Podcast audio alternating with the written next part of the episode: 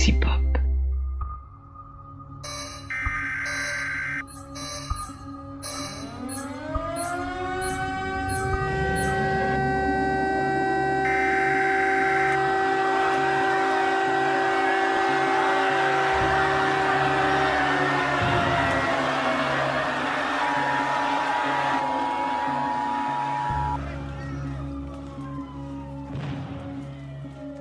coming to get you, Barbara. Johnny, stop it! You're acting like a child.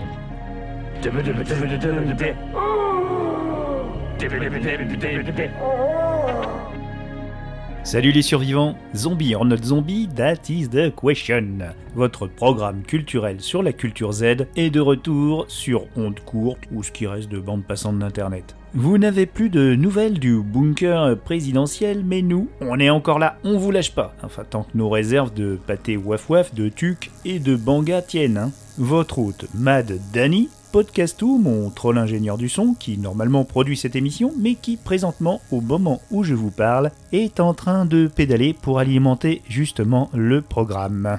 Allez, Podcastou Ouais, vous aussi, vous pouvez encourager... euh, vas-y, vas-y, pédale, pédale. Allez, encore un peu d'effort, et en plus, on pourra manger chaud tout à l'heure.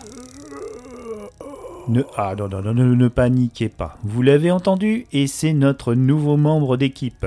Je vous présente Bob. Oui, en dehors d'avoir un nom palindromique et sympathique, c'est un beau spécimen de 2 mètres de haut, plutôt frais. Hein, mon grand? Ça faisait quoi? Six mois que t'avais la tête coincée dans un trou de palissade en bas, là? Ah oui. Et on a remarqué qu'il avait gratté trois lettres avec ce qui lui restait d'ongles. B-U-B. Ça veut peut-être dire SOS en zombie, je sais pas. Bon, les présentations sont faites. On aura des invités qui passeront faire coucou, bien sûr. Euh, c'est parti pour notre petit tour dans la culture Z. On ira du côté euh, des séries en 2020 et 2008. On passera de la bonne musique. Euh, Qu'est-ce que de quoi qu'on va parler aussi? Oui, ah bah, avant tout ça, je vais vous parler d'appropriation culturelle. Qu'est-ce qui lui prend au On n'est pas sur France Culture, vous êtes en train de vous dire Non, je n'ai pas le petit doigt en l'air, mes petits chatons. Dédicace à Benjamin de SF Theory. Tu t'es bien planté en 2020, hein? Les chats, c'est des sacrés survivors. J'en ai même un gang dans le quartier. On les appelle les catastrophes. Ils ont croqué tous les kleps. Et j'en ai jamais vu un se faire boulotter par un marcheur. C'est des malins. Et mon, mon chat double clic d'ailleurs, il est parti euh, bah, avec cette bande. quoi. Bon, ça me fait une bouche de moins à nourrir. Donc, alors, le, le débat. Non, c'est pas un débat, je suis tout seul. Oui, ah oui, podcast tout, mais bon, euh, va débattre avec un troll. Le phénomène culturel zombie est-il de l'appropriation culturelle?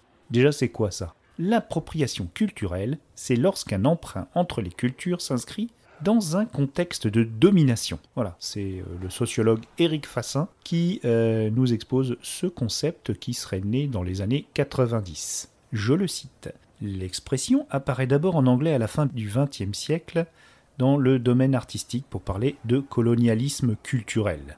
Au début des années 90, la critique Bell Hooks, figure importante du black feminism, développe par exemple ce concept qu'elle résume d'une métaphore, entre guillemets, manger l'autre.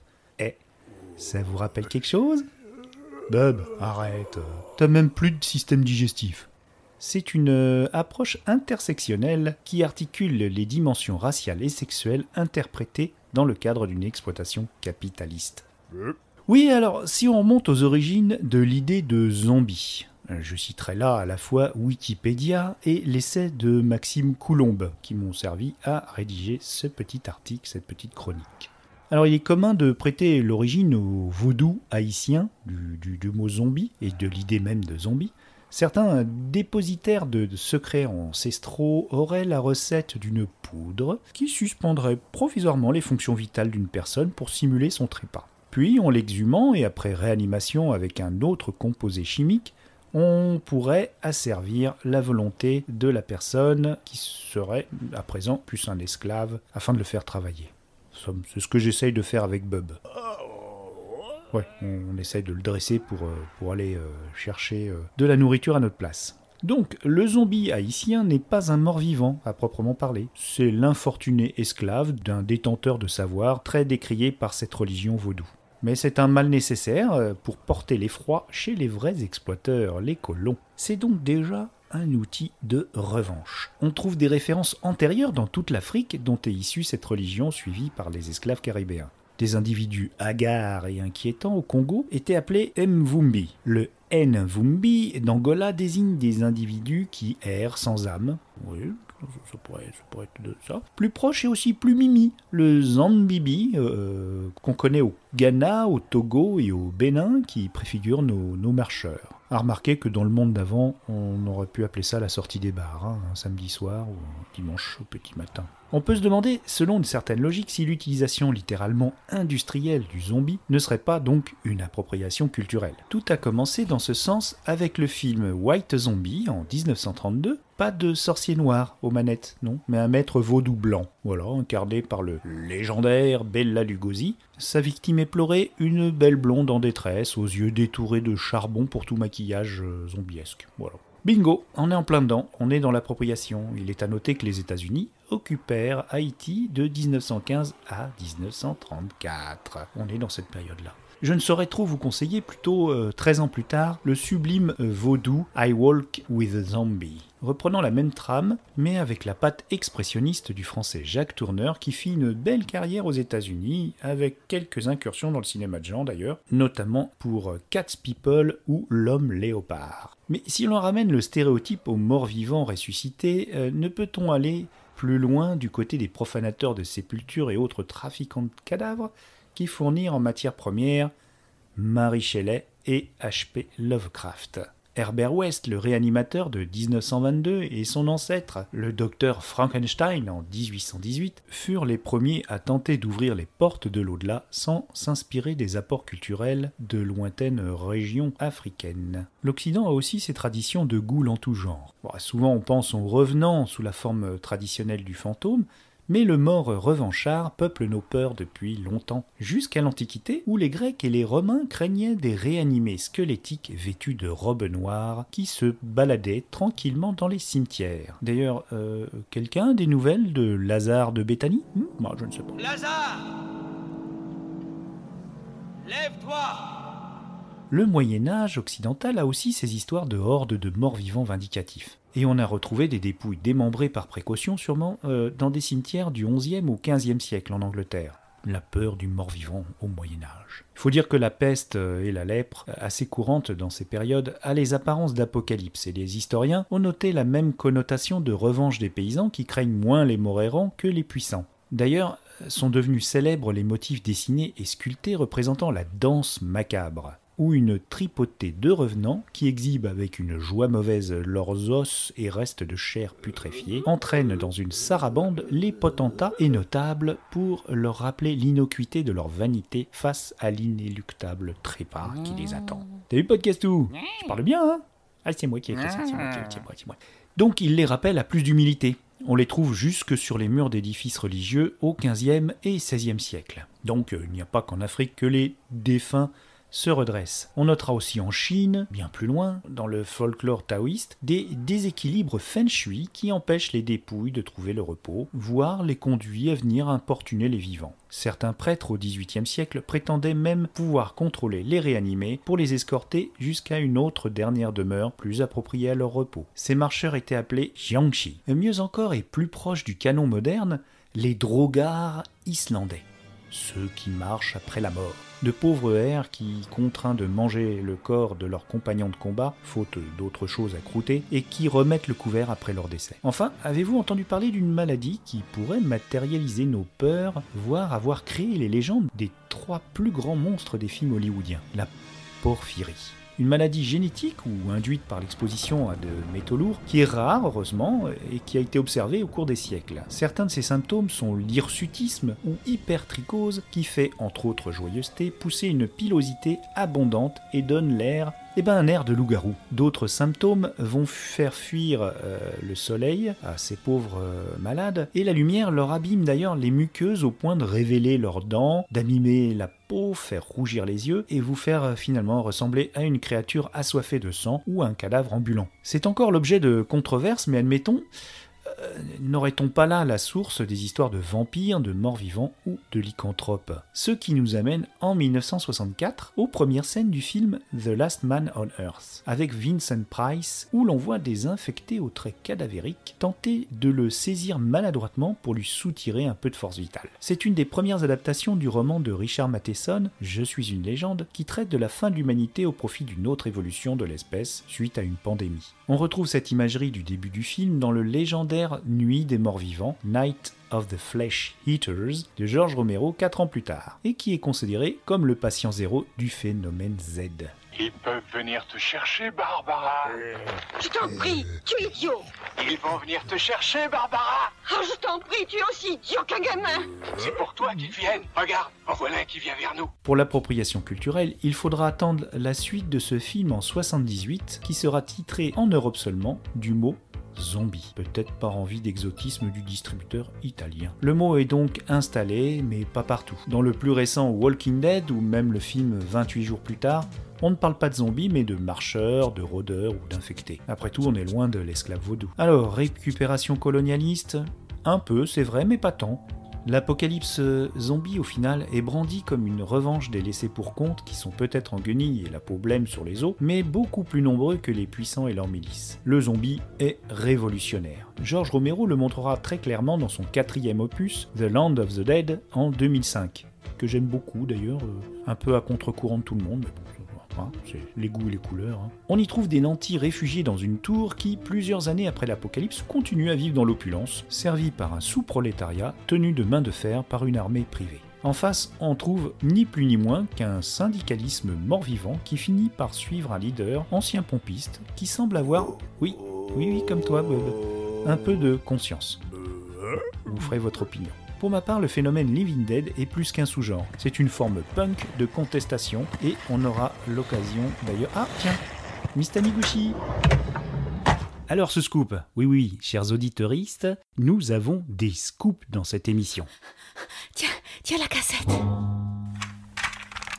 Je vous présente Miss Taniguchi, notre envoyée spéciale à roller qui slalom avec grâce entre les zombies. Arrête, arrête ton charabi charabia, Dani. Allez, vas-y. Oui, bon, alors, euh, elle seule connaît l'emplacement du laboratoire du professeur Yagourt.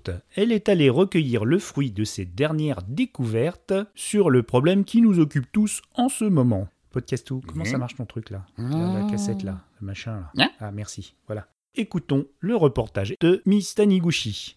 Bonjour, professeur Yagourt. On ne vous présente plus. Ah, mais si, mais si.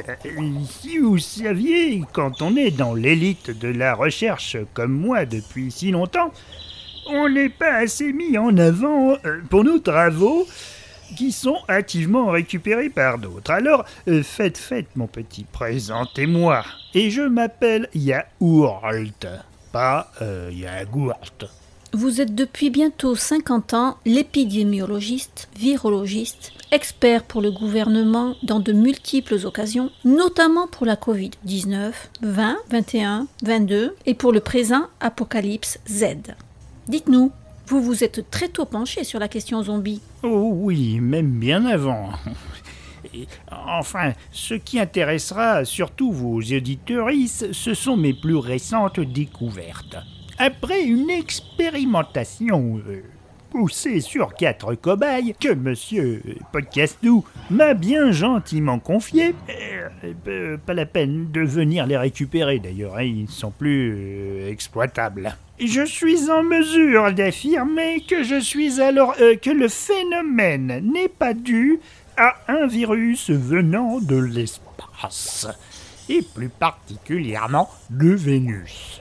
Le roster Tesla, qui est retombé sur Terre euh, donc euh, récemment, n'a donc pas ramené le fléau. Quelles sont les données de votre étude qui vous conduisent à cette conclusion? Ce serait trop compliqué pour vous, ma petite. Euh, Toutefois, je continue à, à rechercher la vraie cause. Euh, Venez me voir bientôt, très bientôt, mon petit, et je pense être sur le point de découvrir l'origine. Pour cela, euh, ça m'arrangerait si vous arriviez à retrouver mon beau-frère. Et pourquoi précisément votre beau-frère? Une intuition. Il pourrait être le patient zéro, qui sait. Merci, professeur, pour tout ce que vous faites. Vous êtes sans nul doute notre dernier espoir. Je vous en prie, c'est naturel, enfin, façon de parler. Eh bien, merci euh, pour euh, ben rien finalement, Miss Taniguchi. Voilà. Alors, vos deux boîtes de ragoût toutou non périmées et revenez vite, hein. euh. Ravi de faire affaire avec toi. Salut Alors, un peu de culture après la science. La musique. Et pour cela, nous avons contacté Chris Yukigami, l'éminent membre de la Sin Squad, qui autrefois publiait de savoureuses recommandations musicales à travers leur blog et leur podcast, qui sont toujours disponibles, je crois, et qui à présent ont diversifié leur activité en proposant des nettoyages de quartier, utilisant la méthode du flûtiste de Hamelin. Pour un tribut plutôt raisonnable, un zombie égale une denrée consommable ou 4 piles AA, ils se proposent d'attirer vos traîneurs cannibales ailleurs et très loin, avec leur sound system blindé, roulant et amphibie diffusant de la synthwave à donf. Non seulement la sécurité vous sera rendue, mais en plus vous allez pouvoir faire la fête en même temps. Pas mal non hein? Bon, alors, trêve de promo, nous avons demandé à Chris de nous faire un commentaire comparatif de deux bandes originales de films Z. Mon cher Danny, ce soir, je vais te parler de deux thèmes de films d'horreur de l'univers des zombies ou assimilés. En effet, je vais avoir le plaisir de comparer le thème de Frayeur de Lucio Fulci et celui de 28 jours plus tard de Danny Boyle. On commence chronologiquement par l'Italie avec Frayeur, aka City of the Living Dead, aka Paura della città dei morti viventi, je ne parle pas du tout italien, de Lucio Fulci, réalisé en 1980, et qui donc qui est un film d'horreur démarrant par le suicide d'un prêtre dans le cimetière de Dunwich. C'est la rencontre des morts vivants et du mythe Lovecraftien. Una città maledetta. La città dei morti viventi. Dove le porte dell'inferno si sono spalancate. Bisogna richiudere quelle porte dannate prima che sia troppo tardi. Et d'ailleurs, le film démarre dans la brume entre les tombes. Nous sommes dans l'occulte et l'horreur ésotérique. Les zombies ici sont des spectres, des créatures décomposées et pouvant autant attaquer physiquement que s'évaporer comme par magie. La musique a été composée par Fabio Frizzi, compagnon de longue date des films de Lucio Fulci depuis sa période western jusqu'à la trilogie des Portes de l'Enfer, en passant par ses films de serial killer. Car peut-on dire que l'éventreur de New York est un giallo? Mais bon, ça, c'est un autre débat. La musique de Frizzi se caractérise par ses litanies hypnotiques et ses recherches quasi archéologiques de l'histoire de la musique afin d'offrir une expérience aussi intemporelle qu'inoubliable. Le thème de Frayeur est un titre prenant avec une montée presque héroïque. On y entend des voix synthétiques qui peuvent être aussi bien des clameurs de zombies, tout comme cela peut être des hmm, des chants de soldats. Et c'est justement ce rythme quasi militaire qui enchaîne. Ça sent la mission, la mission désespérée. On se sent prêt à partir à l'assaut d'une créature du mythe de Cthulhu, tout en sachant qu'on va se faire buter. On remarquera le rythme très marqué par cette ponctuation de percussion, qui n'est pas, d'ailleurs, sans rappeler le- la musique de Zombie 2, aussi connue sous le nom de Zombie Flesh Eater, autre composition de Fritzi.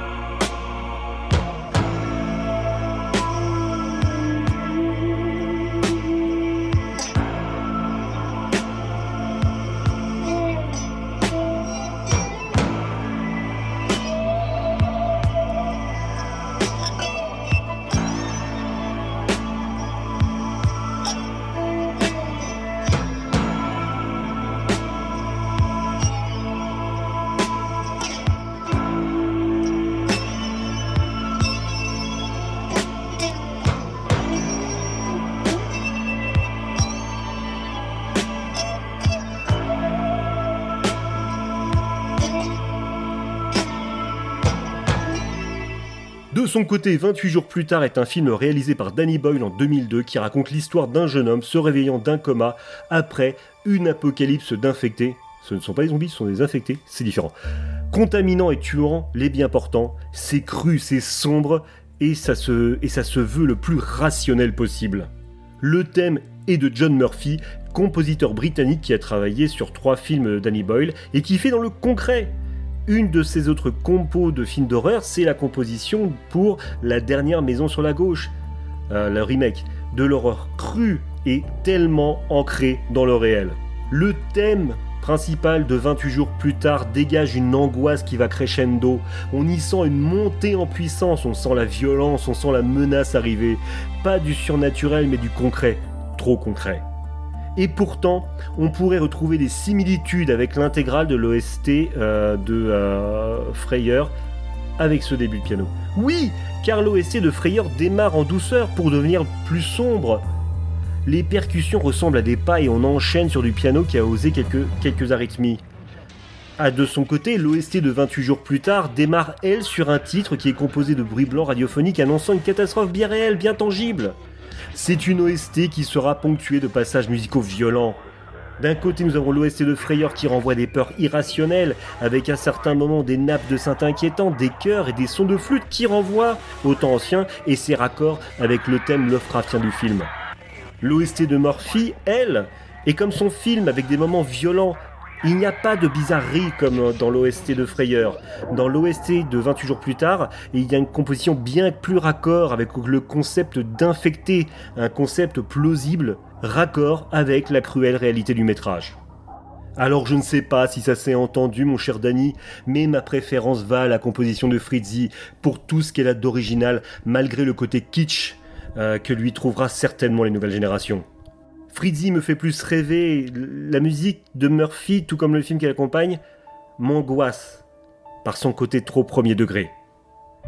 Sur ce, mon cher Danny, je vais te laisser et je vais aller écouter un autre chef-d'œuvre de Fabio Frizzi, l'OST de l'au-delà. À bientôt.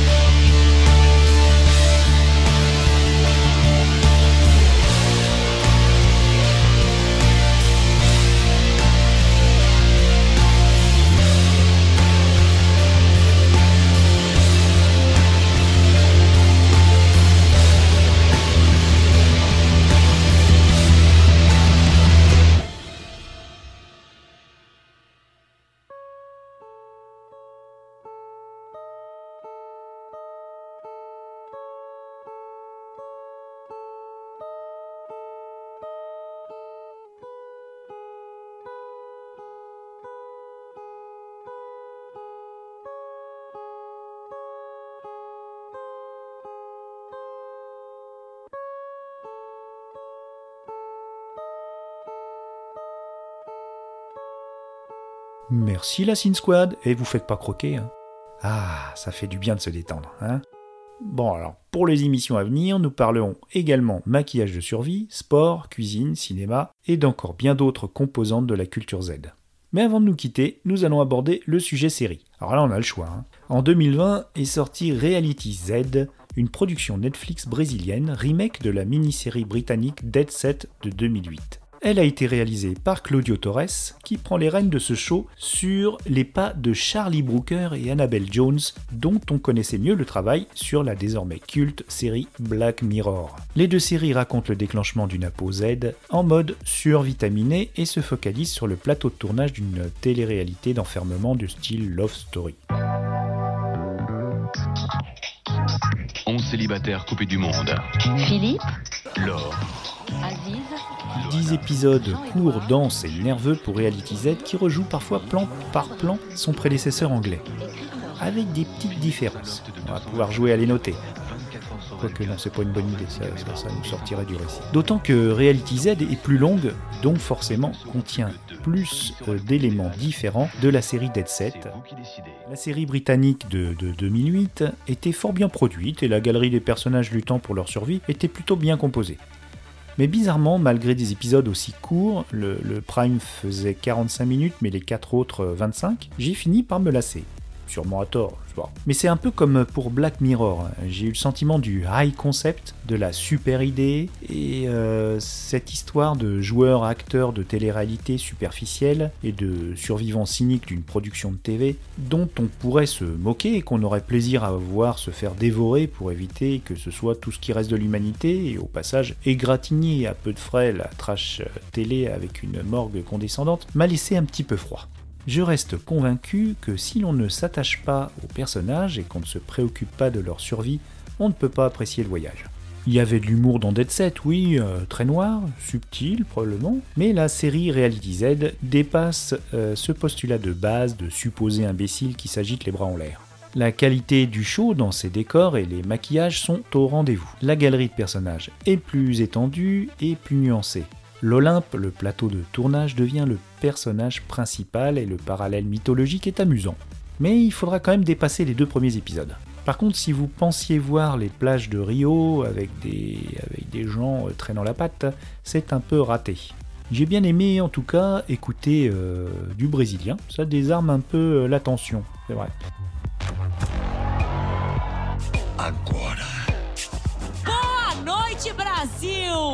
Bem-vindos mais uma vez ao Olimpo! É hora do sacrifício.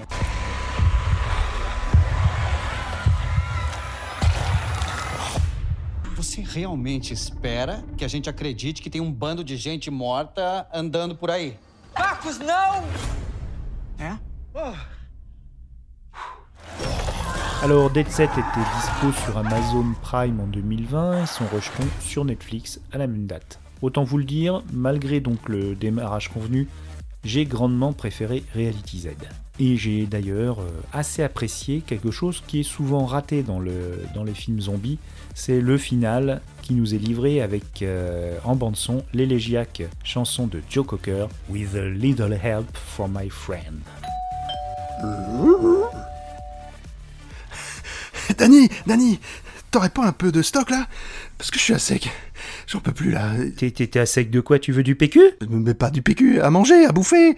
Quelque chose, voilà, à mettre dans mon estomac quoi. Oh, bah t'inquiète pas. Attends, attends, attends, je regarde, je regarde. Pour toi, pour toi. Attends, je ferai n'importe quoi. Attends, ah, j'ai, j'ai. Regarde, c'est bon ça? C'est, c'est du sheba. Du, du, du sheba. Du pâté pour chat. Mais c'est le truc. Ah, te vu- méprends pas. Hein, c'est pas pour te dire je t'aime. Hein, c'est, c'est juste que c'est tout ce que j'ai là. Bon, bah, je, je- je sais que t'es gentil, mais, mais quand même, enfin, j'ai pas une tronche de chat quoi. Bah oui, mais enfin, du dos, oh, c'est bon. C'est vaut mieux manger leur bouffe que de les bouffer eux-mêmes. Les chats, ils sont sympas.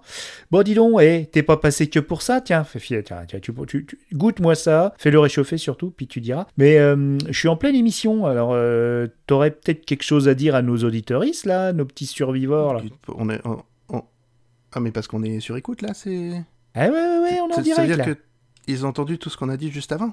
Oui, mais attends, y a pas de secret entre nous, n'est-ce pas? Oui, mais enfin, je suis pas tellement apprêté, tu, tu vois, j'ai pas fait ma belle voix, je. Bah. Enfin, je- j'étais un peu. Enfin, je viens quand même de courir un semi-marathon devant chez toi. Il y, a, il y a du monde autour de chez toi. Hein. Puis ils sont pas très sympas. Hein. Non, non. Alors, je vous précise, euh, je vous précise, il habite au, bout de la rue, mais il fait pas beaucoup d'exercice. Pour lui, c'est c'est un semi-marathon. Bon, bah tiens, tu vas nous raconter un peu euh, ton premier contact avec la, avec la culture zombie. C'était quoi La première fois que tu as vu un zombie? Alors, bon, je reprends un peu mon souffle parce que euh, tu remues des les tripes de mon cerveau là. parce que ça, ça me rappelle des, des- des pas forcément pas trop très fort, trip de trip, trip et cerveau, pas trop fort parce qu'il y a Bub à côté et ça va l'exciter. Ah, c'est ça. Ah, mais bon, ils sont basiques, hein. Enfin, moi aussi j'ai faim, donc ça tombe bien. Moi, c'était, c'était dans ma prime jeunesse. Euh, je suis tombé, je pense, comme pas mal d'enfants, euh, sur les, les, les- ben, les- l'émission d'un zombie actuel qui s'appelle Michel. Michel Drucker, toujours vivant. Ah Très intéressant ça. Si tu sais où il est, je connais quelques, quelques chasseurs d'autographes de zombies. J'en parlerai dans une prochaine émission. Exactement, je suis sûr que c'en est un en plus, parce que tellement il nous survit celui-là. Enfin, en tout cas, c'est un peu de sa faute que ben, je suis tombé sur ces. Et puis la faute un peu de mes parents aussi, il faut quand même le dire, que je suis tombé sur les, mes premiers zombies, qui n'étaient autres que Michael Jackson dans Thriller. Non. Et ouais, et il faut se rappeler qu'en 1983, alors je crois que tu avais retrouvé une date, hein, s'il me semble bien, dans, ton- dans ta super machine, il me semble que tu as trouvé une date précise. Ouais, j'y regarde dans mes, dans mes annuaires, dans mes bouquins, parce que en 83, effectivement, en décembre, j'ai perdu la référence. j'ai Ouais. perdu la référence. C'est pas grave. Mais c'était, c'était le soir en prime time. euh, Exactement. C'était dans Champs-Élysées à l'époque, la grosse émission euh, pseudo-culturelle, on va dire, mais en tout cas qui impactait tous les. C'était le samedi soir, si je me trompe pas. Et c'était euh, la, la grand-messe de Michel Drucker et qui nous présentait des artistes. euh, Enfin, c'était une grosse, grosse émission. Hein. des variétés. Et, et dans. Donc après Michel Sardou, t'as vu des zombies. C'est incroyable. Eh ben voilà. Ben oui. En fait, je sais pas de qui j'ai eu plus peur, mais bon. Et oui. Et ça se trouve, c'était pas si. Non, ça a dû te faire Bah, quelque chose. T'avais quel âge? Ah, ben, c'était en 83, tu dis, et je suis de 1975, voilà. Donc, euh, effectivement, j'avais 7 ans, si je me trompe pas. Donc, non, euh, non, non, non, de Zeus. Eh C'est oui. Et oui, c'est horrible. Et, et pour moi, ça a été un, un choc. euh, parce que bah, Michael Jackson, c'était quand même l'événement, même à mon âge, euh, c'était quand même, ça passait sur les radios, euh, c'était vraiment très très bon quoi. Et même à 7 ans, on appréciait, j'appréciais ce style de musique là. À savoir que Michael Jackson, pour moi, une icône, une idole, euh, voilà. J'ai toujours apprécié Michael Jackson. Peut-être pas pour tout ce qu'il a fait, mais mais pour sa musique en tout cas oui. Mais euh, t'as eu peur des zombies à cause de Michael Jackson? Bon, t'as continué à écouter quand même le- la chanson, non? Tu... Même si. Mais t'avais pas les images qui te venaient quand t'écoutais la chanson? Euh, oui, oui, oui. Ah non, la, la chanson est, est magistrale, mais le clip. est- Ben c- si, mais la musique est tellement bien. C'est pas, euh, j'avais pas peur. Ouais, tant- c'est vrai que la musique, elle est, elle est enjouée. Bah, elle, est pas ça. si, elle est pas si dark. Ouais, elle est Ah, pas dark. hormis la grosse voix et euh, la porte qui grince Oui, euh, derrière. Ouais. Et encore, elle fait un petit peu, euh, elle fait un petit peu cartoonesque, C'est un peu dessin animé quand même. C'est ça. Ouais. Alors pour un enfant de 7 ans, c'est Ouais. compliqué parce que c'était quand même les trucages à l'époque quand même étaient fabuleux. Hein, sur euh, c'était John Landis, donc on l'a pas dit, hein, qui avait fait le clip. Ah, c'était magnifique, magnifique. Pour les années 80, ça passait très bien. Maintenant, ça ferait un peu bizarre. Ah, mais même maintenant, même maintenant, le, le seul truc qui me, qui me chiffonne, c'est que je fais partie du, du, du- du- du syndicat euh, des loups-garous. Et on est très vexé parce que personne n'a été traumatisé par le loup-garou, qui était pourtant euh, la transformation, elle venait du, du film précédent de John Landis, Le loup-garou de Londres. En tout cas, ce qui est, ce qui est terrible, c'est qu'elle est, elle est traumatisante, cette. euh, cette euh, Ben, je sais pas si c'est parce que euh, ben, Michael Jackson à ce moment-là, en tant que loup-garou, en fait, est- bah, il était bien fait, même s'il fait peur hein, quand il a ses gros yeux jaunes là qui se retournent. Effectivement, c'est effrayant. c'est- Cette scène, elle est. Ah oui, Mais- mais, mais- on n'a retenu que les zombies, on n'a pas retenu les, les loups-garous. Oui, exactement. Puis on voit les poils pousser et tout, on sent qu'il a mal, euh, comme dans le film. Et dans le film, c'est horrible, tu vois les, les membres qui se, qui se déforment, t'entends les, les- le bruit des os. Quand je l'ai vu, moi j'étais terrifié, alors que c'est un film qui est, qui est quand même assez comique, quand même malgré tout, c'est marrant. Ouais, bah, bah, c'est, ça fait. Enfin, pour moi, l'horreur fait aussi partie du- de la comédie dans, dans un certain sens. Parce que Oui, c'est c'est la tradition du, du grand guignol. C'est ça. Et moi, je trouve que c'est ce qu'il faut dans, dans les films d'horreur. Alors, effectivement, alors, pour revenir après donc, au, clip de thriller, effectivement, les zombies, euh, même si euh, c'est surtout la scène où ils sortent tous de terre. C'est un gros cliché hein, de- du zombie euh, du film, mais c'est parce que c'est un hommage aussi au vieux film qui était sorti avant et à tout, cet- tout cet esprit-là. Mais moi, cette scène-là m'avait traumatisé effectivement, et depuis en fait ce clip-là, pendant des années, j'ai absolument pas voulu et pas pu regarder un film de zombies. J'ai pu revoir des films de zombies, euh, en gros vers 17-18 ans, je pense. euh, euh, mais avant, j'ai eu beaucoup de mal. Et quand j'ai vraiment, quand je me suis remis dans le film de zombies, il y avait comme une petite crainte derrière. Et maintenant, on vit dans un monde rempli de zombies. C'est quand même incroyable. C'est là, maintenant, on est, voilà, on est dans ce monde-là. Mais bon, j'ai réussi à dominer ma peur, tu vois. Oh bah heureusement, hein, et puis tu fais partie des, des survivants du quartier, donc euh, on en est content, on en est content. On aurait plus mal tombé. C'est peut-être grâce à Michael, hein, finalement. En fait, Michael a sauvé plein de gens comme nous. Quoi, parce que, Bah oui, des jeunes comme nous, comme on était jeunes à l'époque, et ben. Par contre, euh, ils, dansent pas les Non, nôtres. Hein, ils dansent mais pas, ils courent quand même, hein, pour certains. Tu, tu, tu, tu veux vraiment pas de, de, de PQ, non Finalement. Bon. enfin, tu m'en diras Je- des nouvelles. J'ai plutôt faim, ça se mange pas. ça se mange pas, non J'ai trouvé d'autres moyens pour euh, pallier à ce problème. Ouais, ça fera partie des, des tutos. euh, tu feras un tuto pour l'émission euh, pour tous nos auditeurs. Bon, bah merci d'être passé en tout cas. On aura bien rigolé. Et puis c'était un chouette souvenir à partager. Moi aussi, hein, je l'avais même acheté en laserdisc tellement j'avais adoré, euh, j'avais adoré le truc. Ah oui, oui, c'était un collector. euh, Ah bah ça. on l'a eu, je l'ai eu en VHS, en laserdisc, parce qu'ils en ont fait une exploitation extraordinaire. hein. Et, et Bob alors, comment ça va? Enfin... Ah Bub, Bub, bah justement, tiens, on va le tester là, on l'a dressé, justement faire les courses marauder à notre place, pour éviter les mauvaises rencontres. On va le lancer euh, dès ce soir sur la supérette, on va voir ce que ça va donner.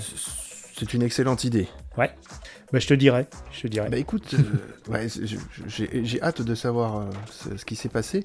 Et puis, euh, bon, je- si j'étais pas chargé de famille, euh, je serais bienvenu m'installer dans votre bunker. Super, n'hésite pas, t'es toujours le bienvenu. Et ça va être compliqué, mais je repasserai, je repasserai. À bientôt. Je me rentre avec ma boîte de schéma. hein. Tu vas voir, vous allez vous régaler. Ciao, ciao. Podcastou, il en est où, Bub il, il a l'air de bien réagir au dressage, hein Il est rentré dans la supérette Ouais. Passe-moi les jumelles, voilà. Oh, super Il ressort avec un panier plein de... de couches pour bébé. Ouais. Bon, c'est déjà un début. C'est qui, celui-là? Oh non Oh non, un pillard Ouais. Les- il va laisser Bob tranquille, oui. C'est que des couches. Oh bah voilà. Voilà. Bon, podcast tout. Ramène Bob.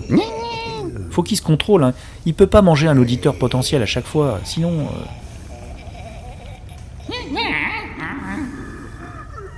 Eh bien, nous allons nous quitter sur ce semi-échec. Un bœuf rassasié et des couches pour bébé. C'est pas grave, il y a sûrement quelqu'un à qui ça va servir. Chers zombidotes, nous vous disons à bientôt. Ah là là. J'allais oublier, le générique de début et de fin est un morceau composé par le sympathique Jérôme MLK, un bon survivant, enfin un bon vivant quoi. C'est une reprise du thème de Hellraiser.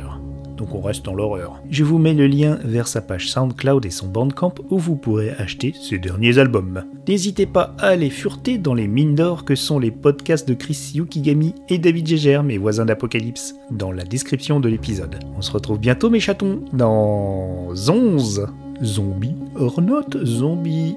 Ciao ciao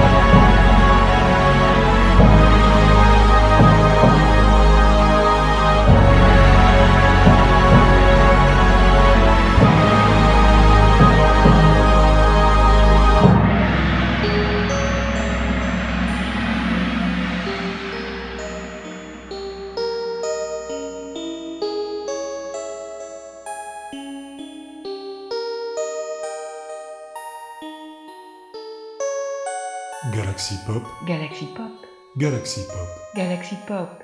Wow. Galaxy Pop.